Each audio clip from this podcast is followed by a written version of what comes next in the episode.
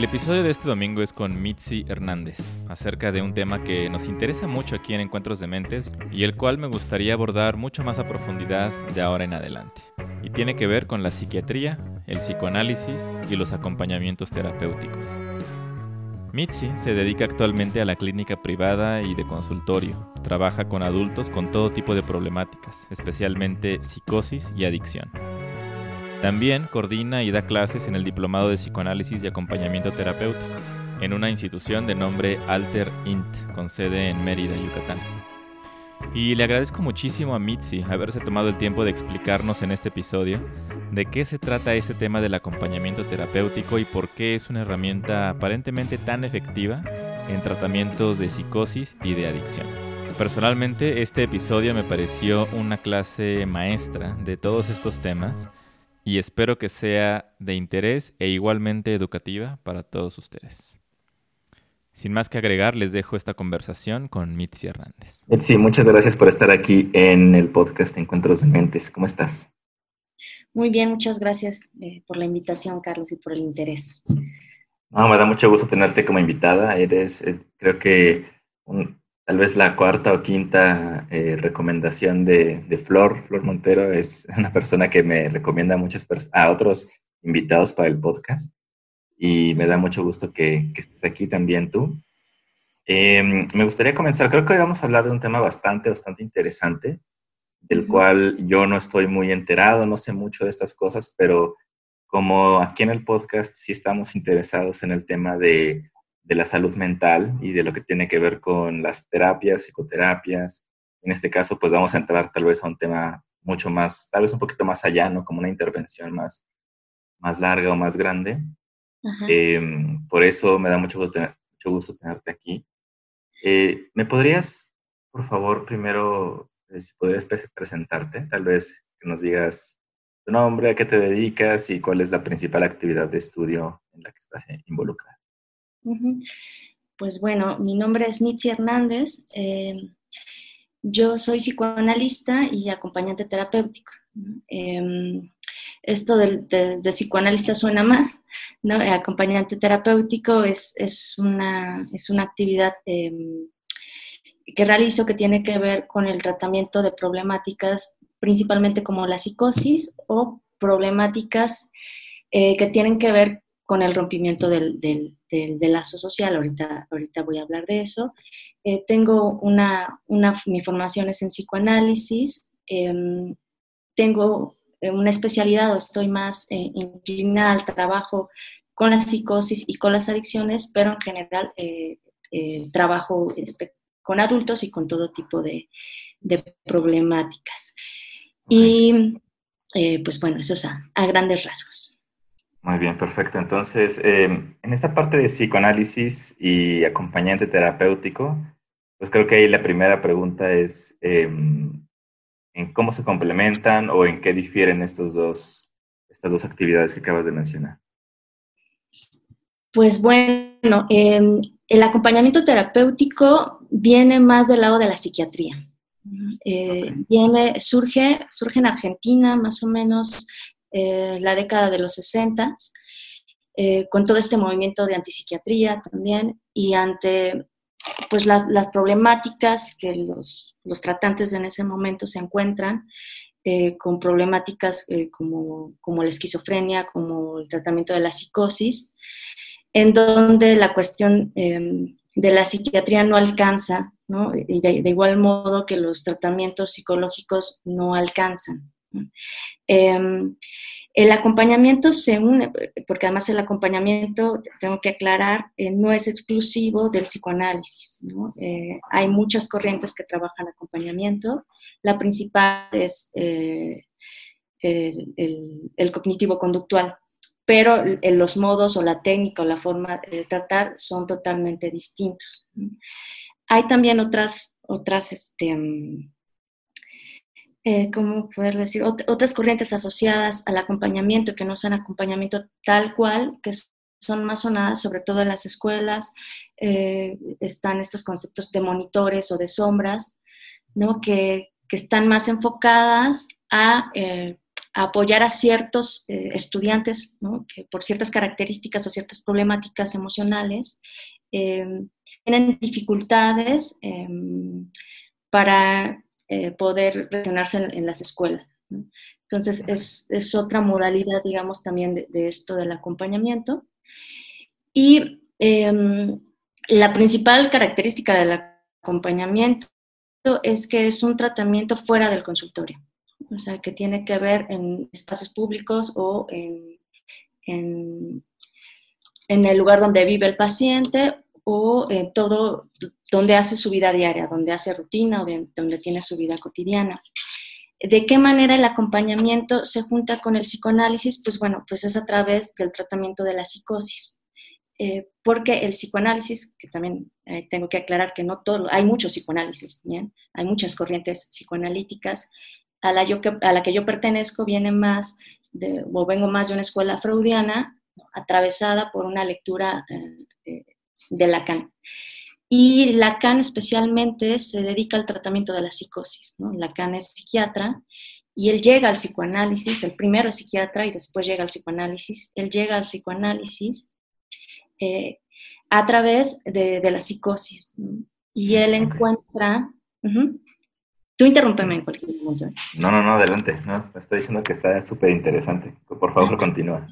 Y él, eh, Lacan encuentra en el tratamiento de la psicosis algo que le llama mucho la atención y es que en, su tesis doctoral, el caso Aimé es un caso muy, muy famoso, él logra ver que, que esta paciente se estabiliza a través de la escritura. Entonces Lacan encuentra algo en, relación a la palabra qué es lo que le hace acercarse al psicoanálisis, porque Freud le da eh, un especial lugar a la palabra. ¿no? De hecho, es una de sus pacientes, Emma Bon, quien nombra al psicoanálisis como the talking cure, ¿no? la, cura por la palabra. Entonces esto lleva a Lacan a, tener una lectura, a mí me parece que de todos los, los autores que han, que han tomado eh, eh, conceptos de Freud, sí me parece que Lacan es el único que lee completamente a Freud y que no descarta absolutamente nada de su teoría.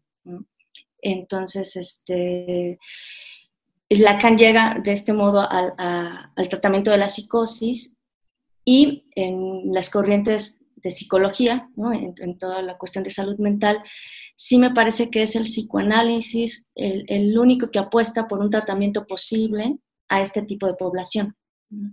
Eh, también los tratamientos cognitivo-conductuales, pero ellos se, enfocan más a la conducta, ¿no? se enfocan más a la cuestión de la cognición, como bien lo dice su nombre, mientras que el psicoanálisis eh, se enfoca más a, la cuestión de, o se enfrenta a, a trabajar el conflicto que hay entre la persona, o el sujeto con su deseo. Y eso es para todas las estructuras, o sea, llámese neuróticos, llámese psicóticos. Eh, entonces, em, pues es, esta posibilidad del psicoanálisis de dar un tratamiento a este tipo de población, Y el, y el acompañamiento que surge como una alternativa a todas estas problemáticas en donde el dispositivo del consultorio no alcanza por la gravedad o por el deterioro que tiene o por la característica que tienen este tipo de problemáticas, donde se hace necesario eh, tomar otros elementos para poder trabajar eh, con esto. Es ahí donde se enlazan el acompañamiento y el psicoanálisis. Ok.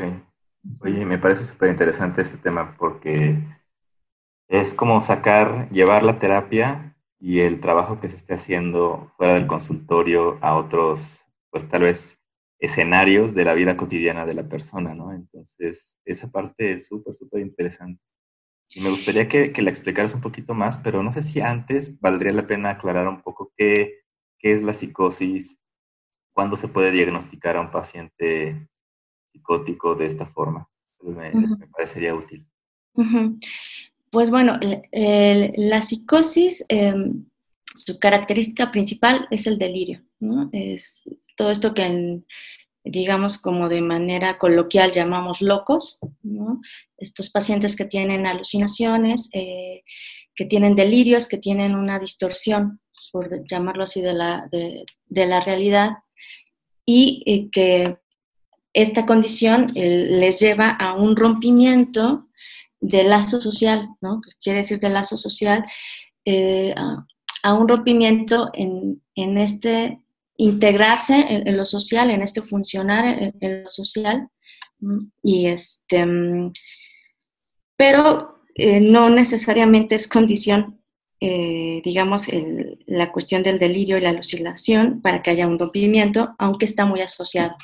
Pero la principal característica de, la psicosis es esto, que hay fenómenos alucinatorios y delirantes. Ok. Y entonces, pues bueno, el, problema, curiosamente, el problema de la psicosis no es tanto en sí el delirio, o al menos desde la lógica del psicoanálisis, sino que genera este tipo de, personas ante lo social. Eh, la sociedad no, no, no está, eh, digamos, como preparada para convivir con este tipo de poblaciones. De hecho, de manera histórica, ¿no? en, la historia de la salud mental, em, se ve como la, costumbre ¿no? antigua era a todos los locos eh, de, las, de, los países se les echaba, ¿no? había ciertos lugares en, África, por ejemplo en Europa, a los locos eh, se les llevaba a una isla, se les aislaba. Siempre a lo largo de la historia ha, habido mucho estigma en relación a la locura. Y bueno, a mí me parece que además la, la locura eh, o la población psicótica también habla mucho de, de y, cómo trata esta, esta población a los locos habla mucho de, de una sociedad. Entonces, el, problema en sí es que, em, y me voy a enfocar mucho, eh, vas a ver que me voy a enfocar mucho a, hablar de, la palabra, del lenguaje, eh, porque es, digamos, como la forma más cercana para poder explicar este tipo de, problemáticas. Em, cuando se escucha a un loco hablar, a un delirante hablar, es muy angustiante para la persona. ¿no? Eh, o, para las personas que estamos más del lado de, la neurosis, porque es escuchar el mismo lenguaje, escuchar el mismo idioma y no entender nada. Pues, lo que dicen no tiene un sentido, al menos no un sentido lógico que podamos comprender. Entonces el problema para el psicótico no es tanto que delira, sino los efectos que tiene su delirio a través del vínculo con los otros. Okay. Y, en estos efectos que además eh, eh, tiene el delirio, el delirio tiene una característica muy particular, que, es, este, que es que el delirio persigue, es decir, hay un perseguidor.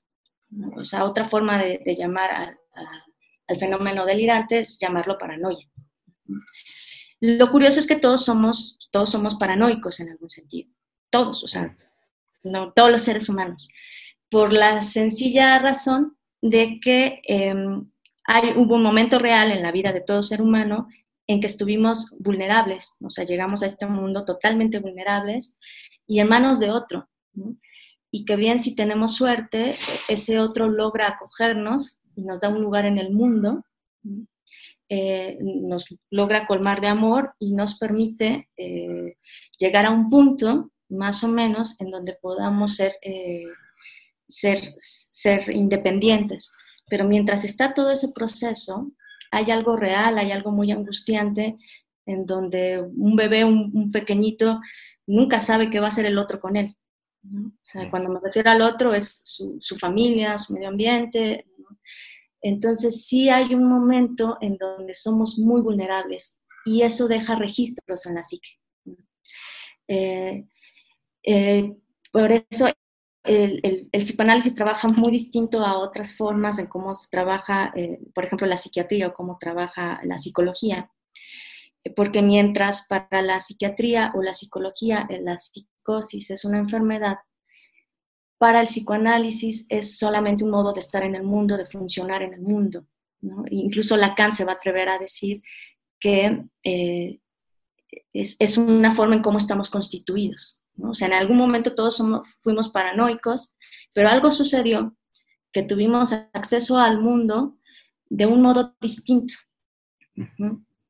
Eh, entonces, eh, Lacan lo que se pregunta es qué pasó con esos sujetos que no se quedaron ahí.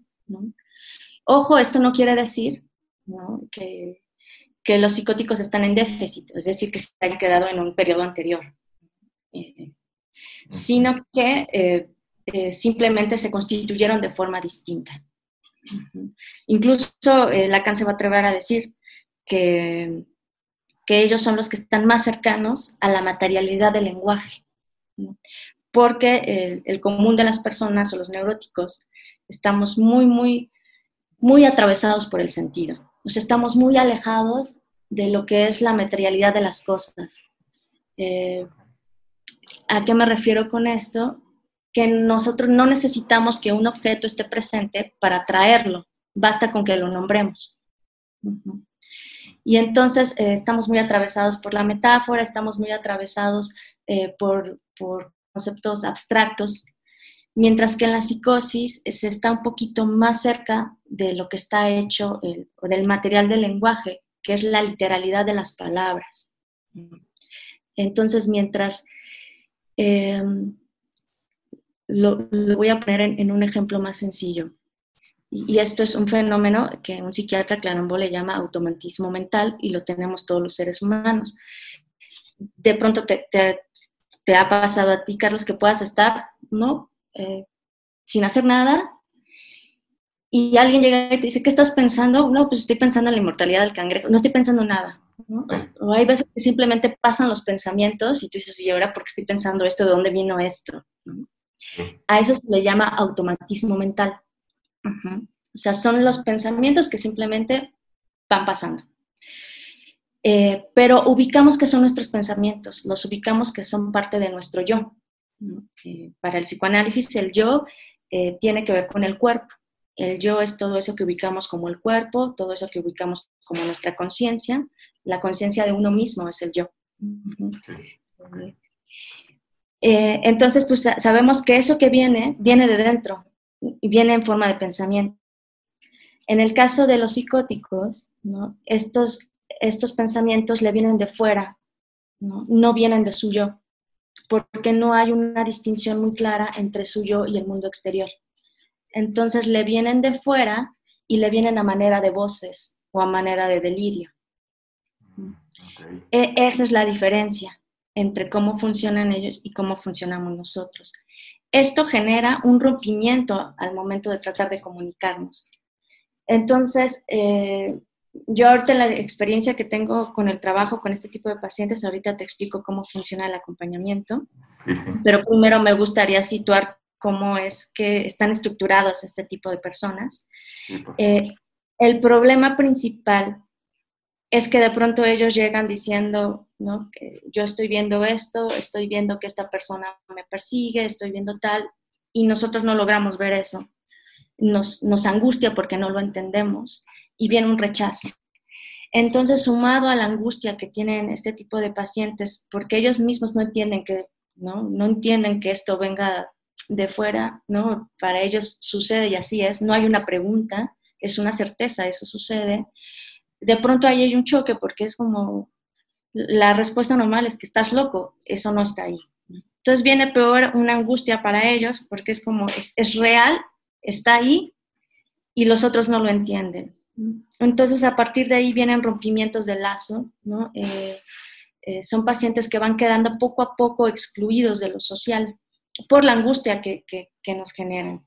Entonces es una doble problemática y normalmente estos pacientes no llegan al consultorio eh, por el deterioro que llegan a estar. Además, eh, hay mucho estigma en relación al, psicoanálisis eh, y esto tampoco favorece y, aquí en México el acompañamiento todavía no es muy conocido, por eso yo todos estos espacios los, agradezco, eh, porque la intención ahorita es como dar a conocer que existe el acompañamiento, cómo funciona, porque normalmente cuando llegan con nosotros o llegan por accidente o llegan porque ya pasaron por todo tipo de tratamientos y ya fueron hasta con el chamán y el curandero y demás, y alguien por ahí les habló del acompañamiento y ya vienen acá, pero ya vienen en un estado donde el deterioro del paciente o el desgaste de la familia es, es muchísimo. Entonces, este, em, las condiciones... Ajá. Perdón, si te quería preguntar, más bien, eh, esta observación de que cuando la persona siente estos síntomas o está teniendo ese tipo de delirios o voces que vienen de fuera que, o pensamientos que vienen de fuera, genera angustia en, su propia persona y como dices, ¿no? Lo que nos parece raro lo rechazamos y eso mismo alimenta su propia, propio tal vez como eh, sentirse avergonzado y también la misma angustia de, ah, los demás, si no cambio esto, los demás me van a seguir rechazando, ¿no? Es como que es una especie de círculo vicioso en el cual eh, me imagino que debe ser muy fácil eh, entrar, ¿no? E, exactamente. Eh, de hecho, eso muchas veces alimenta la persecución, ¿no? porque pasa que de pronto hay, alguien tiene sus... Y eso, te digo, hay, que ubicar, ¿no? Que no estamos exentos. Todos tenemos nuestras cuotas de, paranoia. De pronto si vamos caminando en la calle y sentimos a alguien de, cerca, volteamos, ¿no? Además aquí en México, que es un país tan inseguro. Eh, pero hay algunas cuestiones, o sea, yo te puedo decir, yo si voy en la calle, eh, yo me angustio si una persona va muy cerca de mí, o camino más lento o camino más rápido. Esa es mi paranoia, ¿no? la, tengo ubicada, eh, pero no es algo, digamos, que, que afecte mucho mi, mi, vida cotidiana, nada más me hago un poquito para allá y ya. Pero ¿no? este tipo de pacientes, si ven que alguien está caminando detrás, esa persona en ese momento se puede convertir en un perseguidor. Y entonces aparece el delirio, ¿no? Y, puede venir todo, toda una historia, ¿no? En realidad, alrededor de, ese pequeño evento en donde nada más una persona venía caminando cerca, ¿no? Detrás. Y entonces ya lo, va, ya lo mandó la CIA a seguirlo, ¿no? Y, y está queriendo algo de él. Entonces viene toda esta angustia, empieza a actuar raro entonces la gente capta eso, lo ven raro y él reacciona a eso como, ven, los demás me están viendo mal, ¿no? Algo malo pasa conmigo. Entonces sí es así como dices, sí es, sí es algo, es un círculo que va, que va alimentando. Además tenemos muy poca cultura en relación a la salud mental, ¿no? Eh, sobre todo en México tenemos muy normalizadas patologías ¿no? o problemáticas que no lo son, ¿no? como, como la ansiedad, eh, como este, como el estrés. Eh, también somos, somos un país con mucha creencia, eh, mucha creencia mágica, entonces mm, sí me han llegado a veces al consultorio pacientes que piensan que más bien ¿no? Eh, en, esto que están escuchando son demonios o son seres. Entonces, entonces hasta que de pronto alguien llega y les dice, no, a ti lo que te pasa es que tienes psicosis. Y de pronto es como, ah, entonces no tengo un demonio, es otra cosa lo que me pasa. Eh, entonces hay muy poca cultura de salud mental, hay muy poca información eh, sobre las problemáticas que vivimos y además hay ciertas problemáticas que se viven muy en silencio. Sí. Oye, una pregunta antes de pasar al tema del acompañamiento, porque ya, ya estoy muy curioso de saber de qué se trata y cómo funciona. Pero te quería preguntar, un poco de vuelta al tema de, de la psicosis, porque mencionas que todos tenemos hasta cierto grado ese momento de, pues sí, de paranoia, de que a lo mejor tal persona nos está siguiendo o algo y a lo mejor ni siquiera caso, ¿no? Pero, em, y la cultura que acabas de mencionarte, la falta de cultura de cómo relacionarnos con la salud mental y con la salud de otros, eh, me llama mucho la atención como que cuando se pasa al otro lado. Tal vez no hay una línea tan, eh, tan definida como me estoy imaginando, pero de tener a lo mejor, ya cuando estás escuchando que de repente alguna voz o algo así, eso ya sería motivo de preocupación, o hasta, hasta qué nivel, digamos, que de repente te sientas que te están siguiendo y una voz de repente lo hagas por ahí, es realmente parte de lo normal todavía, o, o ya pasó, digamos, del otro lado. Como que una pregunta. Este, es, es, una buena pregunta. Eh, no todas las personas estamos hechas para delirar. O sea, puede haber momentos en la vida de una persona que esté atravesando por algo demasiado angustiante, una situación em, muy insoportable que no pueda ni siquiera nombrar, que puede en ese momento tener como una cierta, por así decirlo, despersonalización y de pronto tener algún fenómeno alucinatorio. eh, y que en cuanto pase eso, eh, ya no está, pero si se llegó a ese extremo es porque por mucho tiempo ha pasado algo que no se le ha podido escuchar. Pero es muy difícil que llegue a sucederle esto a una persona. Más bien, lo que puede sucederle es un ataque de ansiedad, un ataque de angustia, un ataque de pánico, una fobia. Hay otras manifestaciones. Eh, la estructura psicótica, digamos que no se sabe todavía cuál es el origen. Hay un componente que es genético, biológico y psicológico, incluso también sistémico. Es, todo un conjunto. Em, alguien ya, ya viene estructurado así. Lo que puede pasar es que hay sujetos psicóticos que pueden en toda su vida nunca enterarse que son psicóticos, es decir, jamás en su vida tener un, fenómeno eh, eh, delirante o alucinatorio, porque probablemente las condiciones en la vida que lleva eh, le han permitido sostenerse de otro modo sin que se desencadene este tipo de, fenómenos. Y puede haber otros en los que desde pequeños esté presente el delirio. Y hay otros que a cierta edad algún acontecimiento em, hace, a esto se le llama brote psicótico, cuando de pronto aparece, y, es eso, de pronto aparece. El problema es que ellos no lo diferencian.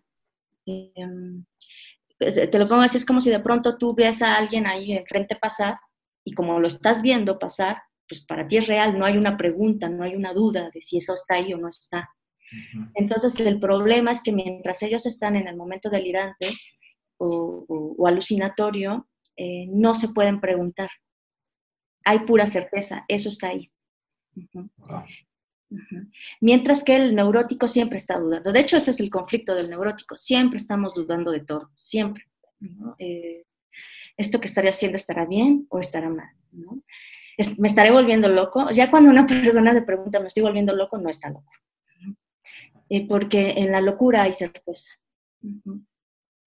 Ok, ok. Entonces, em, entremos ahora sí al tema del, del, acompañamiento. Me llama muchísimo la atención, eh, tal vez desde cuándo se comenzó a incorporar esto, eh, que tú sepas, a, la, al psicoanálisis como parte de las terapias de este tipo o de este corte. ¿Y cuánto dura más o menos eh, los acompañamientos? ¿Cómo se estructuran? ¿En qué consisten como tal? Bueno, el, acompañamiento aquí en México surge hace unos 25 años más o menos em, y surge eh, más, más cercano del psicoanálisis porque ya, ya viene una influencia de Argentina, de, Brasil, ¿no? de Sudamérica. El acompañamiento de hecho viene de, América Latina, ¿no? E, España también. Em, y apenas ahorita en, México está haciendo un, lazo en una sociedad eh, de, psiquiatras, se está haciendo mucha labor ahorita con, con Francia para dar, este, llevar el acompañamiento también allá. Entonces, eh, el acompañamiento, como te digo, surge ante esa necesidad de que el, los, el, sistema eh, de, internamiento en hospitales psiquiátricos no basta para tratar a este tipo de población. Entonces, lo que se empieza a implementar y además surge también del lado de, del lado de las enfermeras, ¿no? Son, son pacientes que están todo el tiempo al cuidado de alguien y de pronto las enfermeras van desarrollando habilidades de escucha y, que y, van surgiendo ahí. O sea, va, saliendo el acompañamiento, por así decirlo, en lo silvestre. Ya luego viene de una forma más elaborada, acompañado de la teoría psicoanalítica. Entonces, aquí en México empieza más o menos en, los, eh, los 80s y, bueno, de lo que se trata el acompañamiento es la medida de lo posible de evitar el internamiento. Y em, la apuesta es el vínculo social como una posible cura. Pero ¿a qué va a ser la cura? Al sufrimiento del paciente, no a que deje de delirar. Mientras que hay algunos tratamientos que sí van a apuntar a que los pacientes dejen de delirar, en el psicoanálisis no lo que se busca es que el delirio le permita funcionar o el delirio le permita al, paciente sufrir lo menos posible. Y la forma de sufrimiento, eh, la disminución de la forma de sufrimiento en cualquier tipo de problemática es a través de lo amoroso, es a través del vínculo, es a través del lazo social. Entonces, em, eh, de pronto, el estar con el paciente en su vida cotidiana. Eh, muchos lo, lo, empiezan a trabajar como si fuera un yo auxiliar, para los que estamos más cercanos a, a, a, lo, a lo lacaniano, no. Lo que, lo que importa es la presencia, el vínculo y la palabra. Entonces, ¿qué se hace con este tipo de pacientes? Se les acompaña en su vida cotidiana. lo que nosotros hacemos, eh, te, voy a explicar un poquito más cómo trabaja mi grupo, porque hay, hay diferentes formas que también tenemos los, los colegas de ir abordándolo, ¿no? si, van, si van variando. Lo que nosotros hacemos es primero tenemos una escucha, normalmente quien llega es la familia, porque la familia ya no sabe qué hacer con este paciente porque está muy delirante y eh, eso rompe también con la cotidianidad de la familia.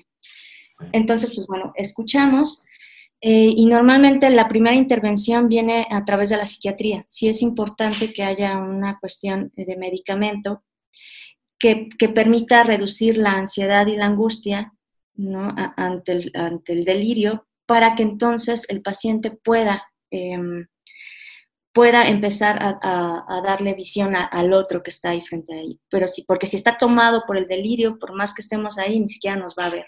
¿no? Sí. Entonces, la primera intervención casi siempre, no siempre, es a través del psiquiatra. Entonces, nosotros tratamos de que primero esté eh, la intervención del psiquiatra, trabajamos con varios psiquiatras y tratamos de trabajar con psiquiatras que también den lugar al delirio. ¿Por qué? Porque para, para nosotros el delirio eh, es oro puro, en el sentido de que esa es la forma que hasta ese momento la persona ha tenido de defenderse de aquello que lo ataca. Entonces nosotros no tocamos el síntoma, ¿no? y eso pasa también en las neurosis, no tocamos el síntoma, porque ese ha sido el modo en que hasta ese momento la persona ha podido encontrar para estar, estar estable, le funcione o no. Entonces nosotros damos un rodeo y, va, ese rodeo eh, va a través del vínculo. Entonces nosotros lo que hacemos es escuchar al síntoma, escuchamos al, delirio, ¿no? O sea, nos preguntamos qué función tiene el delirio ahí. Y entonces lo escuchamos. Entonces, esa es una primera intervención. Escuchamos al paciente en su delirio y ya alguien que esté ahí escuchándolo, aun cuando no entendamos, porque tampoco es que le damos por su lado, lo que le decimos es como, eso que tú estás viendo, yo no lo veo, yo no lo escucho, pero sí creo que te está pasando. Entonces eso ya es darle lugar, porque tampoco lo estamos negando, porque para él es real. Entonces esa ya es una primera intervención, es un primer vínculo que de entrada lo, lo que facilita es que el paciente eh, baje, baje su angustia. A partir de ahí lo que hacemos es una estrategia con la familia. Eh, porque normalmente lo que lleva a, a, los niveles en los que ya está todo un, un caos en, en, la familia, que no saben qué hacer, es porque están totalmente desestructurados. Entonces lo que tratamos de hacer a través de un encuadre ¿no? es armar con la familia una forma de trabajo y los involucramos. Los, les damos también un espacio de escucha, hacemos reuniones con la familia, eh, les damos un, un, espacio de escucha, que no de tratamiento, ¿no? solamente para escuchar eh, lo que está sucediendo ahí, lo que nos permita dar un poco de orden. Entonces ahí ya es como proponemos horarios. Eh, entonces eh, son, tres intervenciones. La primera, la psiquiátrica. La segunda es la del lado del analista, que el lado del analista, el analista tiene esta, esta intención de darle lugar al delirio, escuchar al delirio, trabajar lo emocional y luego viene el acompañamiento terapéutico, que el acompañamiento terapéutico se enfoca a el vínculo social, ¿no? Ayudar a ese paciente a transitar lo que le está pasando eh, en su vida cotidiana y que poco a poco pueda hacer vida, ¿no? eh, entonces, eh, son tres elementos que tomamos en cuenta, lo emocional, lo, lo biológico físico y lo social.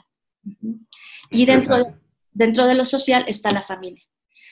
Entonces, eh, nosotros la forma en que trabajamos es eh, tanto analista, el psiquiatra no tanto, el psiquiatra siempre tiene la peor parte, porque como es el que trabaja directamente con el cuerpo del paciente y para el, la psicosis el cuerpo cobra un lugar eh, mucho más importante que para, para otros, porque su cuerpo es su, es su extensión con el mundo, ¿no? Nosotros podemos tener como una cierta distancia con el mundo, pero el psicótico no.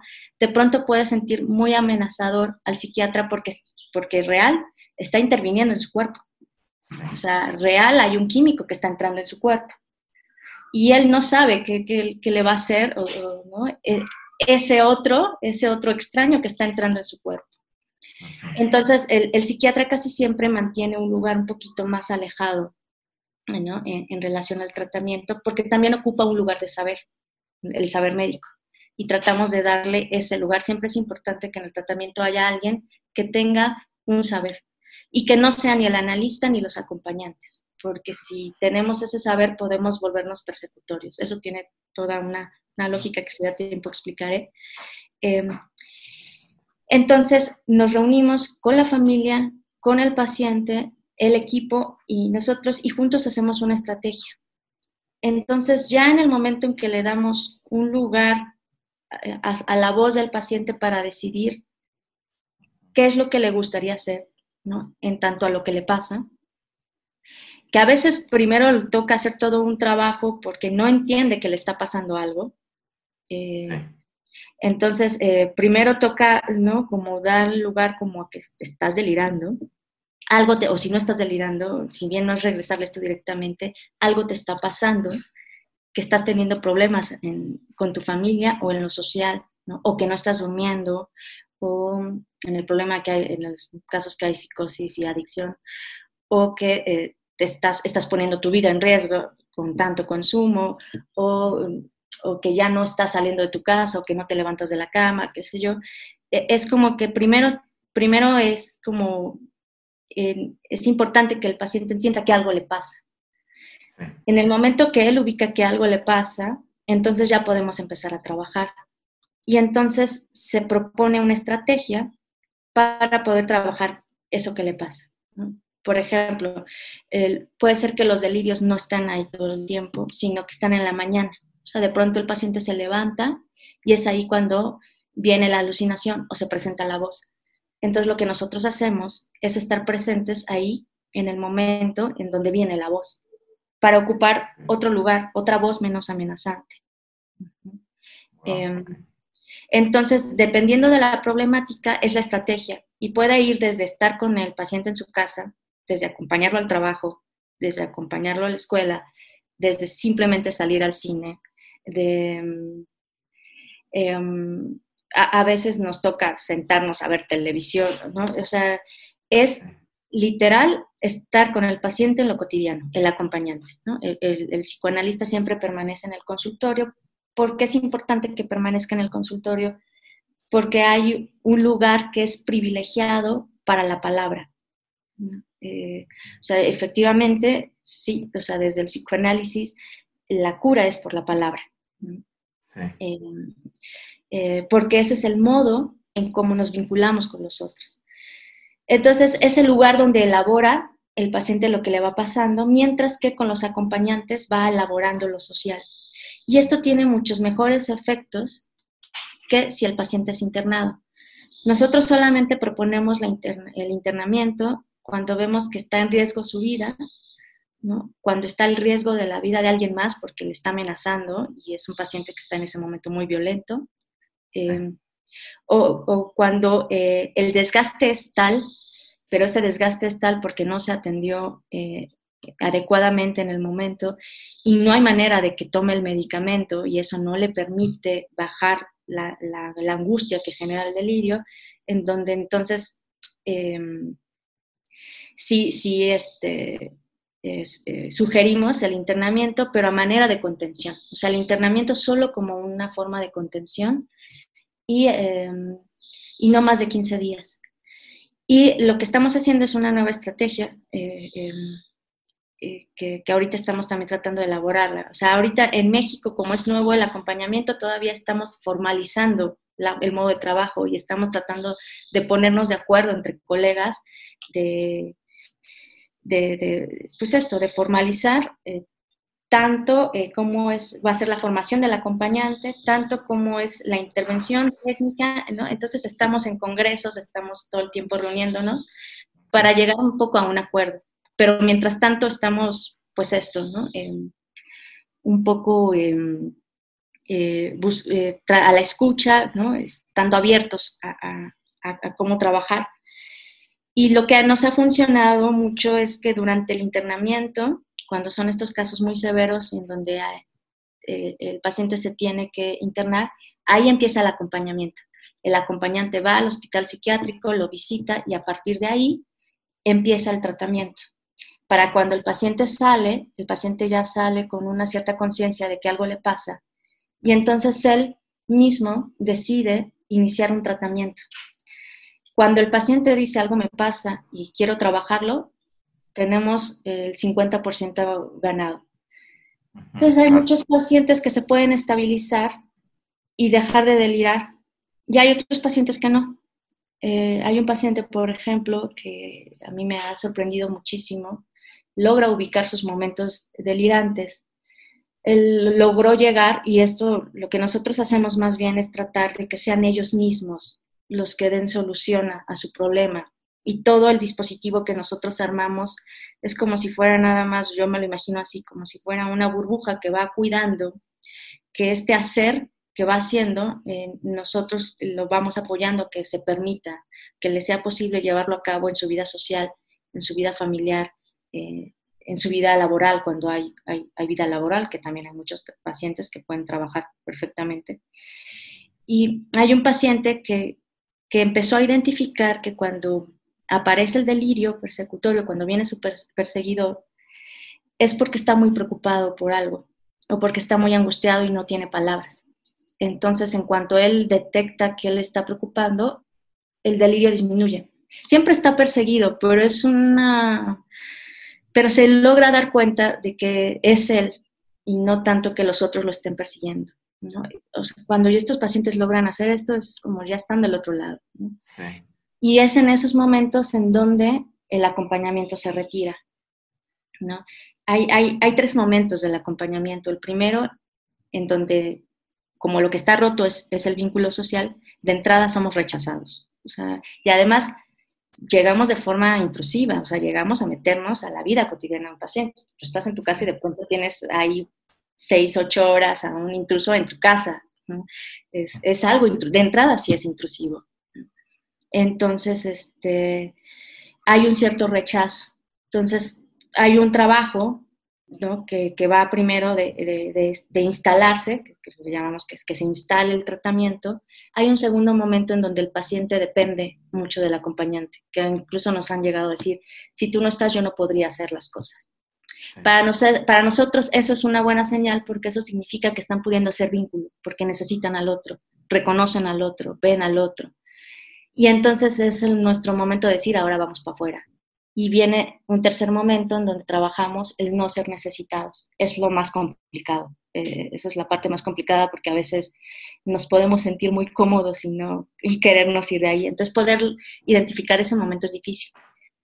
Sí, llama la atención que es una operación, digamos, mucho más compleja, ¿no? Porque por lo general, en lo que yo tenía en mente era que lo que se ve a veces en las películas y tal, ¿no? Que una persona que tiene ese tipo de síntomas delirantes, alucinatorios, eh, pues sí, al final de cuentas reconoce que tiene alguno de estos problemas y va al psiquiátrico y le, y le dan una medicina de ese tipo, una pastilla y, y, lo va sufriendo, ¿no? Pero lo que me acabas de comentar es un acercamiento totalmente completo, porque hay varias personas involucradas. Ahorita te quiero preguntar cuántos acompañantes pueden ser parte de todo el proceso, porque está el analista, está el psiquiatra, y eh, cuántos acompañantes hay ahí involucrados en esta, en esta operación, y están en contacto estas tres, estas tres partes. Sí, es fundamental que estemos en contacto. Nuestra clínica es la clínica del vínculo, entonces eh, tenemos reuniones, analista, acompañante, psiquiatra. Estamos todo el tiempo en contacto y, tratamos de apuntar a la misma dirección. Em, eso es muy importante la familia también se hace parte del tratamiento y también con ellos nos reunimos y hablamos y les preguntamos para dónde vamos. O sea, también tomamos su, punto de vista. Eso ha funcionado mucho. Em, ¿Cuántos acompañantes? Depende del caso. Eh, tenemos un mínimo y máximo nosotros, hay otros colegas que, no, Hay otros colegas que incluso eh, nosotros nos dirigimos, dijimos, bueno, vamos a contener con el psiquiátrico y otros colegas que dicen, no, mejor que haya acompañantes día y noche para, ¿no? Entonces depende, depende de la estrategia, pero la forma como en nuestro grupo trabajamos es mínimo dos acompañantes, máximo cinco. Y cada acompañante, por, por lo desgastante que luego es el, trabajo y lo cansado que luego llega a ser, cada acompañante no más de cuatro horas. Eh, y un acompañamiento no puede durar eh, menos de dos horas. Entonces va un acompañamiento en un día puede ir de entre dos horas a ocho horas, dependiendo de, las características del caso. Hay pacientes que solo necesitan estar acompañados para ciertos lugares específicos. Hay eh, este, pacientes que necesitan estar acompañados todo el día. Y, pero nuestra apuesta siempre es que poco a poco se vaya disminuyendo. Estos pacientes que están, una vez llegamos a acompañar a un paciente 12 horas em, diarias y lo que fuimos haciendo fue poco a poco ir reduciendo hasta que él ya nos dijo ya no los necesito. Em, este, entonces va, eh, no más de cinco acompañantes porque luego eh, al ser tantos es muy difícil también ponernos de acuerdo. Sí, me imagino. Entonces ha funcionado también bien, pues eso, entre dos, cinco acompañantes, ¿no? cada uno con un horario, un día definido. Em, y además lo que tratamos de hacer, mientras que en el análisis es importante ¿no? que el, psicoanalista nunca habla de sí mismo ni da datos de, del mismo, los acompañantes sí pueden hablar ¿no? un poquito de ellos, eh, sí se puede compartir un poquito ¿no? de, de, tal, y a veces hasta buscamos, eh, pues bueno, está el acompañante que es más extrovertido, ¿no? Eh, está el acompañante que es un poquito más serio, más, callado, o sea, aquí sí incluso las características de, personalidad, por así decirlo, del acompañante eh, cuentan, porque pues como sea, se establece un vínculo, una relación, son muchas horas con un paciente. Oye, ¿y los acompañantes son los encargados primordialmente de restablecer este vínculo social? Me gustaría que hablemos un poco de eso. ¿Cómo es el vínculo? la palabra esta, el concepto de vínculo social, es central, ¿no? En este, en este acercamiento de este tratamiento. ¿Cómo se, ¿Cómo se restablece? ¿Cómo restableces un vínculo social que está tan erosionado que piensas que a lo mejor eh, pues estás completamente aislado del mundo? ¿Y cuáles son las, digamos, los métodos más utilizados para ir restableciendo ese tipo de, ese tipo de lazos o vínculos sociales? Yo creo que es más sencillo si te lo pongo con, un ejemplo. Sí, por favor. Eh, eh, hubo, un caso en que el acuerdo, porque eso va, o sea, desde el inicio se establece con el, con el paciente el acompañamiento para qué.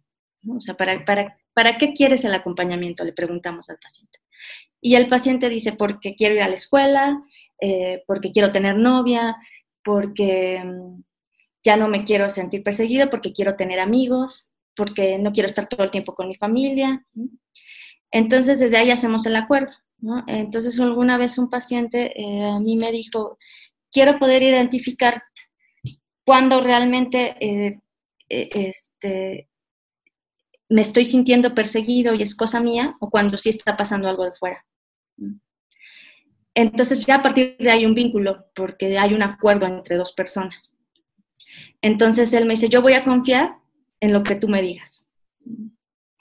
Entonces, este, a partir de ahí eh, yo lo acompañaba, em, lo acompañaba en, el trayecto a la escuela, no, llega, no entraba con él a la escuela. Hay algunos que dicen sí entra. Y hay algunos que dicen sí entra y di que eres mi acompañante, y hay otros que dicen no entra, ve conmigo, no incluso a una fiesta, ve conmigo a tal, pero no digas que eres mi acompañante. Entonces somos muy respetuosos en eso, ¿no? Como, nos quiera nombrar el, paciente. Entonces, ¿no? En esto era en actividades tan sencillas como ir a tomar un café y que este paciente se sentía tan amenazado del mundo exterior que iba como con cara de malhumorado y a la gente le daba miedo. Entonces, eh, pero era un chico además muy, muy preocupado por los buenos modales.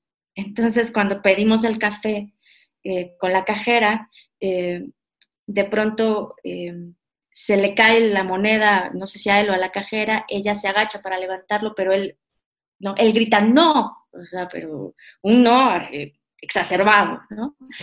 Entonces, la, y, él, y él abre los ojos, ¿no? Y entonces la cajera salta muy asustada para atrás y, y entonces él se angustia porque vio que la asustó y no sabe qué hacer y ella se asusta y él se asusta más, ¿no?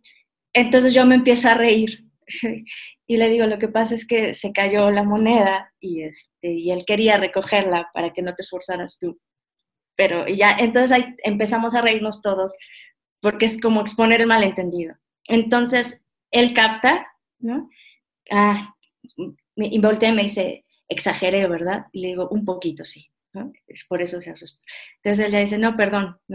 Entonces, eh, o que viste que se me quedó viendo esa persona y yo, bueno, sí, a lo mejor se te quedó viendo pues porque eres alto, tal, pero pues no pasó de ahí. ¿no? Eh, entonces no me está persiguiendo, no, no, yo no veo nadie que te esté persiguiendo.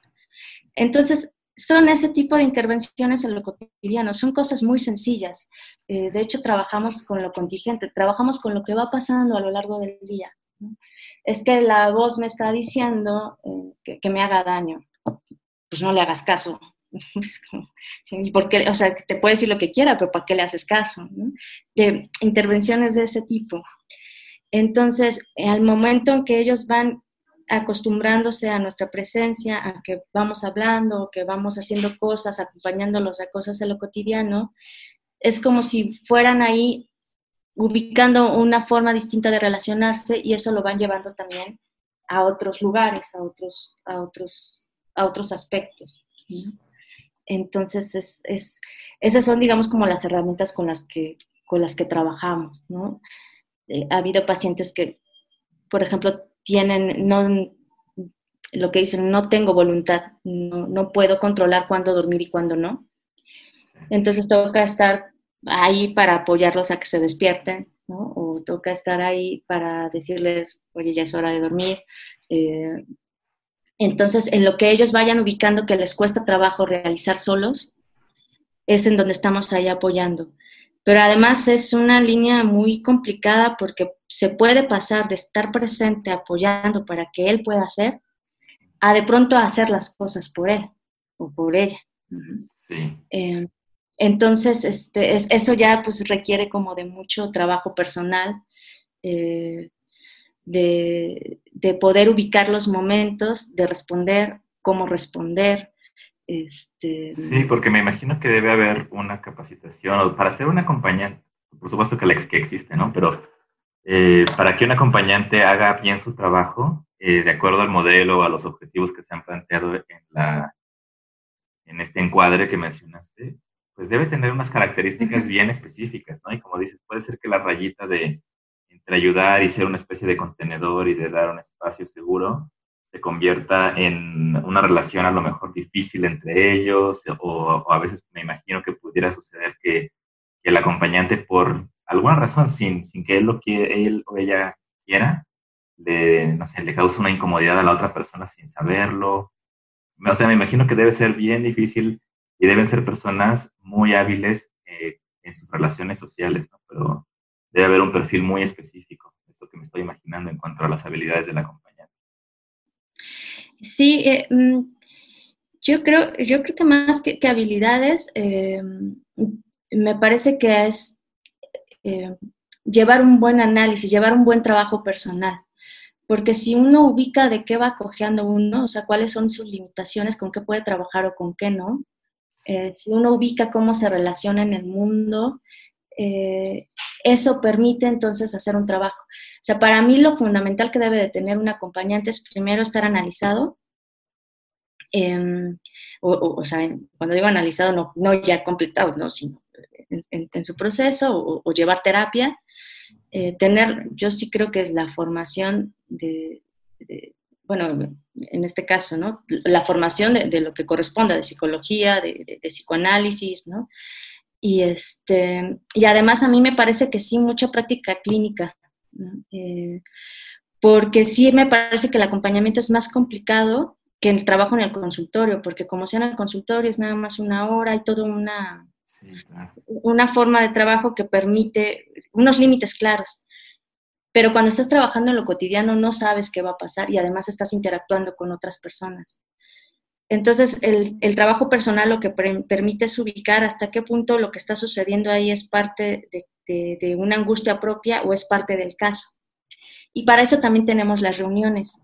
Hablamos de lo que nos, nos reunimos para hablar de lo que nos produce estar ahí tantas horas, de lo que nos produce estar con el paciente. Entonces eso nos da indicador para decir, ah, esto que está pasando y nos sentimos así porque esta reproducción la hace también la familia o la hace también el paciente con todas las personas. Entonces aquí es lo vamos a trabajar. Entonces, em, hacemos mucho vínculo entre nosotros, nos escuchamos entre nosotros, hablamos de cómo nos sentimos y, eso ayuda a, y, tenemos acuerdos entre nosotros. Es como, todos vamos a ir por esta línea, entonces, eh, por ejemplo, si el paciente puede decir, ¿te puedes quedar más tiempo? No.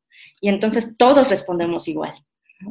Eh, porque si uno responde distinto, eh, se hace ¿no? ahí como un alboroto. Entonces, son primero muchos acuerdos dentro del equipo y luego los llevamos hacia el exterior con la familia y con el paciente. Em, ah, una, o sea, yo creo que una línea que nos permite hacer es como todo el tiempo decirle al paciente que esto se trata de que él se sienta bien y de que él vaya encontrando su modo de estar bien. Entonces es como para un descubrimiento y nosotros lo vamos acompañando en su descubrimiento. Y hay veces que nos puede decir, oye, mejor tú pregúntale o haz esto tú, ¿no? Y, a veces no hacer nada es de lo más difícil, ¿no? Este, casi estamos más invitados al hacer, pero sostenerse sin hacer es más difícil. Entonces de pronto decirle, no, hazlo tú y, acá estoy, ¿no? Cualquier cosa, pues yo, yo, yo, este, yo, yo intervengo, pero habla tú. Eh, entonces, es, es, a mí me parece que es un arte, ¿no? Es, es, es eh, eh, me parece también un trabajo muy bonito porque es estar todo el tiempo trabajando con alguien con quien sí, definitivamente se habla en otro idioma. Es, como estar hablando con un extranjero, o uno, uno, no sabe si el extranjero es uno, en donde no nos entendemos, sin embargo estamos. Em, y es como permitir esa diferencia, ¿no? Y es también como darle lugar al paciente que él también vaya ubicando que su modo de funcionar no va a ser que sea, digamos, como parte de la normalidad o que sea tal aceptado en tal lugar, que a él le pasa una peculiaridad y que él tiene que encontrar su modo de lidiar con su peculiaridad y, eh, y, relacionarse. Eh, entonces, eh, el acompañamiento debe tener una caducidad. Para nosotros es fundamental que tenga una caducidad. Hasta ahora no hay una, he escuchado de algunos casos que, que sí van hasta algunos 10 años o algo, algo, por el estilo. Yo los casos que he trabajado eh, no han durado más de, de, 3 años, pero nunca duran menos de 6 meses. Mm. Ok, ok, es un buen, un buen dato. Oye, y para las personas que, que están interesadas en conocer un poco más sobre este tipo de, aproximamiento al tratamiento, ¿qué, ¿qué, recomiendas? ¿Cuáles son algunos autores tal vez que sean interesantes o por dónde puede alguien entrar a ese tema del acompañamiento para tal vez estudiarlo o posteriormente si les interesa convertirse en, uno? Aquí eh, eh, en México eh, todavía no hay, digamos, como lugares establecidos, hay algunas instituciones, ¿no? Por ejemplo, en, Argentina ya está la carrera de acompañante terapéutico, ya, está la licenciatura. Aquí apenas estamos tratando de formalizar, eh, pero hay algunos lugares, eh, este, ¿no? está, está el Foro Psicoanalítico Mexicano, está Monte Albán, está Reanudar, está Casa Azul, hay muchas instituciones. y ya vemos otros muchos que trabajamos por, por, nuestra cuenta. Está Alterin, que es ahorita la institución en la que estoy con la que estoy trabajando y apenas es el primer módulo, es el primer diplomado en donde eh, em, se introdujo, porque es una formación psicoanalítica, donde se introdujo un módulo de acompañamiento terapéutico. Eh, entonces, pues, em, no es algo que esté todavía muy, muy abierto, hay, algunos seminarios, entonces, pues, a los que están interesados puedo dar más bien mis datos y yo darles la información de ciertos lugares. Em, a los que pueden acercarse si es que les interesa en relación a la formación, y también en relación a, este, al tratamiento.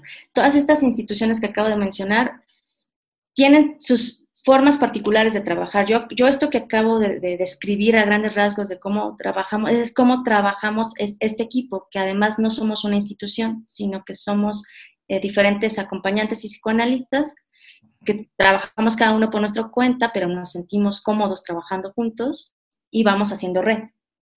Eh, pero sí hay lugares, sí hay instituciones tal cual, e incluso hay algunas que son casas de medio camino, que son las casas de medio camino, que en lugar de internamientos son lugares en donde los pacientes van de día a realizar ciertas actividades, pero entran y salen. Está, está, Golondrinas, está Margarita, eh, bueno, Golondrinas es, es, más una casa de huésped, está Casa Azul. Entonces, este, pues igual eh, puedo dejar mis datos y entonces yo, yo mandaré. Sí, por supuesto. Sí, no, lo, que, lo que tú comentes ahorita lo, lo voy a poner en las notas algunas de las instituciones que comentas y tus datos también para cualquier persona que quiera enviarte tal vez un correo, alguna aclaración de material didáctico o lo que sea. Pero sí me parece un tema fascinante, está muy interesante que, que sea algo tan nuevo aquí en México, entonces pues hay muchísimo campo por explorar ahí, ¿no? Ahí están abriendo caminos de, parte del tratamiento médico. sí, es vamos, vamos abriendo brecha apenas.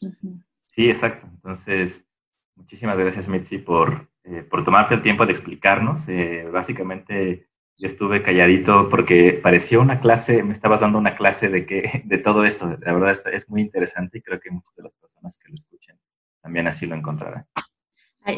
Pues muchas gracias por, por, la invitación. Como te digo, para nosotros son muy valiosos estos espacios donde podemos dar a conocer. Espero eh, haber podido transmitir lo más posible este trabajo que es que es complejo y a veces no es, no es, no es tan sencillo de explicar, sobre todo porque luego estamos muy viciados nosotros con ciertos términos y, no, no, lo, no, lo, transmitimos de manera sencilla, pero te agradezco mucho el espacio y, este, y pues acá estamos para quien esté interesado en, en este tema. Perfecto. Mil gracias, Mitzi. Gracias, Carlos.